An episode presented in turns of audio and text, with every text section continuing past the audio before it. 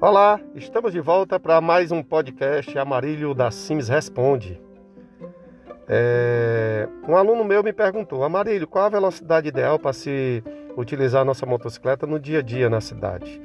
Qual a velocidade ideal? Daí eu expliquei para ele, ó, existe a velocidade da via, a velocidade do fluxo, a velocidade da moto e a sua velocidade. Então o que é interessante? É você fazer uma equação de segurança, certo? Uma equação de segurança, Marília? Exatamente. O que é mais seguro para você? Andar na velocidade da moto? Eu acho que não. Andar na sua velocidade? Também não. Andar na velocidade da via? Talvez.